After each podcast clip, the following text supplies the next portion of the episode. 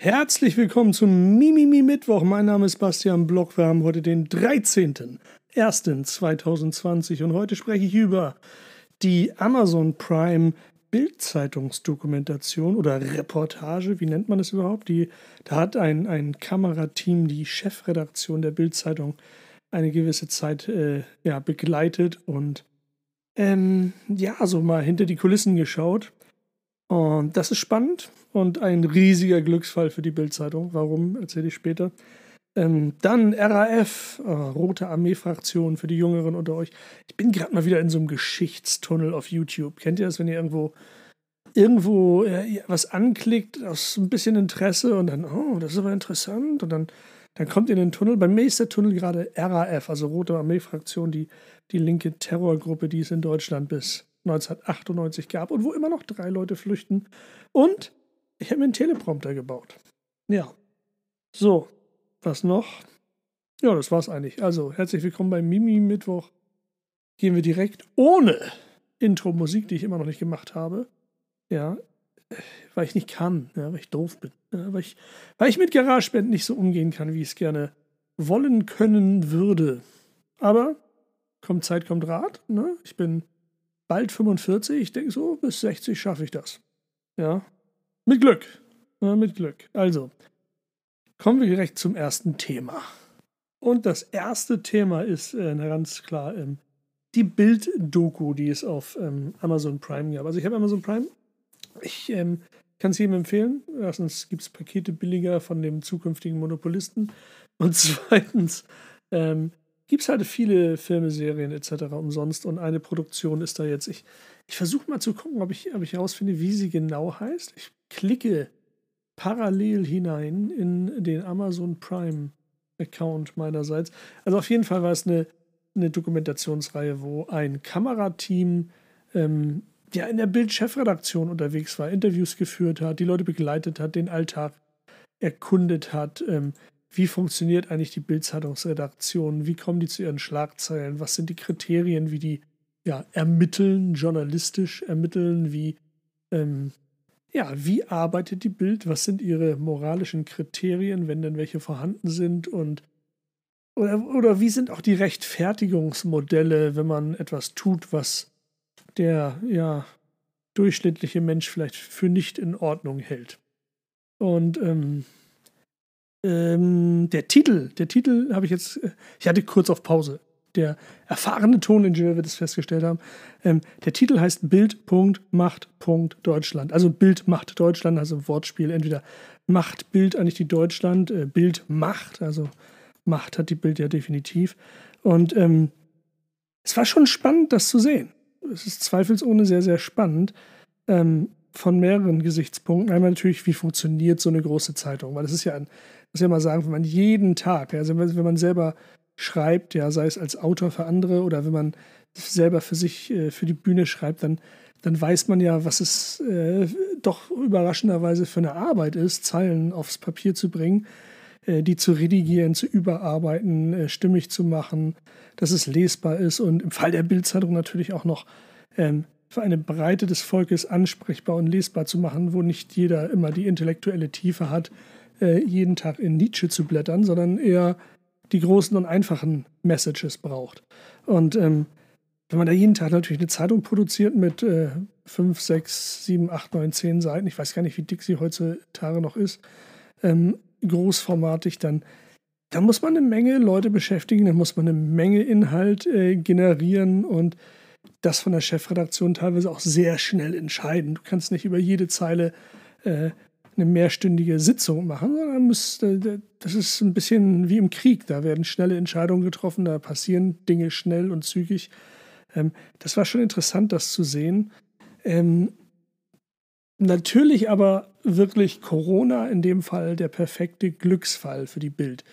Weil wenn man sieht, die Bildzeitung, ähm, wir verbinden ja alle sehr viel damit und nicht viele verbinden da jetzt spektakulär viel Gutes mit sondern man verbindet ja doch ein bisschen Hetze damit. Man verbindet die Zerstörung persönlicher Existenzen damit. Man verbindet einfach, ja, ich, ich will gar nicht alle Klischees aufzählen, ja. Also man verbindet, verbindet viele negative Dinge damit, aber dass diese Reportage jetzt direkt zur Corona-Zeit kam, war für die Bild und diese Reportage natürlich ein Glücksfall, weil in dem Fall gab es fast eine monothematische Behandlung, also da kommt dann nicht mehr so viel anderes vor. Da ist nicht mehr so viel Boulevard, da gibt es nicht mehr so viele grenzwertige Dinge, ähm, Unschmenschlichkeiten, ähm, die meiner Meinung nach die Bild und die Mitarbeiter der Bildzeitung und des Axel Springer Verlages auf sich geladen haben.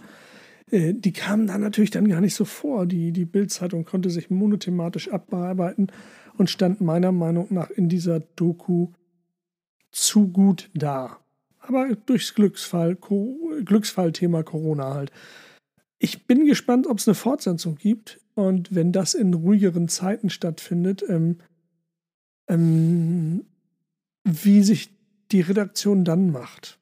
Es war so schön mal zu erkennen, dass man natürlich in der Bildredaktion noch in einer gewissen Rechtfertigungsbubble lebt, in der man sagt, ja, wir werden halt gehasst, weil so und so und sich aber nicht wirklich tief damit auseinandersetzt, mit der individuellen Schuld oder mit der Schuld als Gemeinschaft, äh, die dieses Produkt erschafft. Ich kann es Ihnen empfehlen, das mal anzuschauen. Bildet euch eure eigene Meinung. Äh, Würde mich sehr interessieren, was, was ihr dazu meint. Ja, anderes Thema. Ähm, habe gesagt, ich bin gerade wieder so im RAF-Tunnel.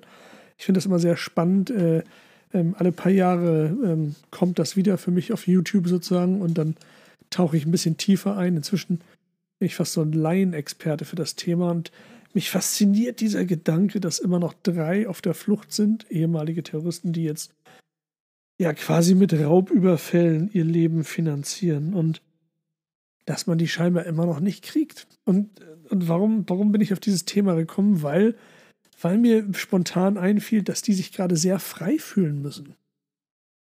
Weil diese drei, von denen Fahndungsfotos bekannt sind, ähm, können jetzt mit Maske raus. Die können sich jetzt bewegen. Ähm, und wahrscheinlich viel freier, als sie es sonst können. Das ist ein interessanter Gedanke, oder? Muss ein komisches Gefühl sein, wenn man sich seit fast 30 Jahren im Untergrund aufhält. Was macht das mit einem? Ich, ich, ich, ich, ich könnte schwören, ich würde so gerne, also was heißt schwören, ich, ich, ich, äh, ich sage euch, ich würde so gerne ein Interview mit einem oder dreien von denen führen. Mit Maske und Stimmverzerrer meinetwegen, aber ähm, Gott, das wäre so interessant. Einfach nur das zu erfahren, wie, wie man es schafft. Vor allen Dingen jetzt zunehmend wird es ja schwieriger. Alles wird digitalisiert, alles wird, tja, Smartphones, die Nachverfolgbarkeit. Ich glaube, in den 80ern war das leichter. In den 90ern war es auch noch leichter, sich da zu verstecken. Aber jetzt, puh. Hm. Wenn ihr sachdienliche Hinweise habt, bitte zu mir, damit ich das, äh, äh, ähm, das äh, Lösegeld, wollte ich gerade sagen. Das Schutzgeld, das Lösegeld, das Kopfgeld. Heißt das Kopfgeld bei uns? Belohnung, ne? Belohnung heißt es, glaube ich. Ja. Kopfgeld heißt es nicht, weil der Kopf bleibt ja dran. Ähm, ja. Ich glaube, ich werde meine Mutter mal befragen, wie sie sich an die RAF-Zeit erinnert, weil die hat das ja aktiver mitgemacht. Also nicht mitgemacht. Also nicht auf terroristischer Seite, glaube ich. Wer weiß. Man weiß es ja nicht. Aber ähm, ähm, ich habe ich hab meine erste Erinnerung, ist, dass ich als kleiner Junge, was heißt kleiner Junge, als Teenager, ich muss, ja, 13 war ich, 13, genau, nach Hause komme ähm, von der Schule und dann damals liefen die ersten Mittagsmagazine, Nachrichtenmagazine und ich habe äh, den Fernseher angemacht und das erste, was ich sah, war dieser zerbombte Mercedes von Alfred Herrhausen, von dem Deutsche Bankchef, der von der RAF in die Luft gesprengt wurde. Ähm, ab da bin ich ein bisschen fasziniert gewesen davon. Eigentlich mit allen großen Nachrichtenthemen, die ich so miterlebt habe. Ähm, aber das ist eins, was mich lange begleitet. Gut. Ähm, ich habe da auch nichts ausgearbeitet, wie ihr merkt. Ich rede einfach nur äh, freie Nase. Was wollte ich noch sagen? Ähm, ja. Äh, ich habe mir einen Teleprompter gebaut zumindest einen Prototypen, weil ich demnächst mal ein bisschen für YouTube wieder was machen will und vorher ein paar Texte schreiben will. Und ähm, man kennt das ja, die Profis gucken mal so in die Kamera, man denkt, haben die das alles auswendig gelernt? Aber nein, es ist natürlich ein Teleprompter und die können lesen, und dabei direkt in die Kamera gucken, weil es durch eine Scheibe gefilmt wird, auf die der Text projiziert wird. Und die Kamera kann diesen Text, wenn man den Winkel richtig macht, nicht äh, sehen, aber man selber kann ihn halt mitlesen. Und ähm, ja, das ist, ähm, das habe ich mir so als Prototyp gebaut und die nächsten Tage werde ich es ein bisschen verfeinern und dann werdet ihr auch auf YouTube vielleicht wieder ein bisschen mehr von mir hören und auf Insta TV und was weiß ich nicht alles, wo man das alles veröffentlichen kann. Mal schauen. Naja, so, ich habe mir, glaube ich, noch was aufgeschrieben. Was wollte ich noch hier? Pl, pl, pl. Ja, Playboy. Aber da werde ich über nächste Woche, glaube ich, drüber reden. Der, Im Playboy sind gerade Mutter und Tochter zusammen in derselben Reihe abgebildet. Das ist ein Fuck-up. Aber dazu nächste Woche beim Mimimi Mittwoch. Bis dahin, mein Name ist Bastian Block. Tschüss.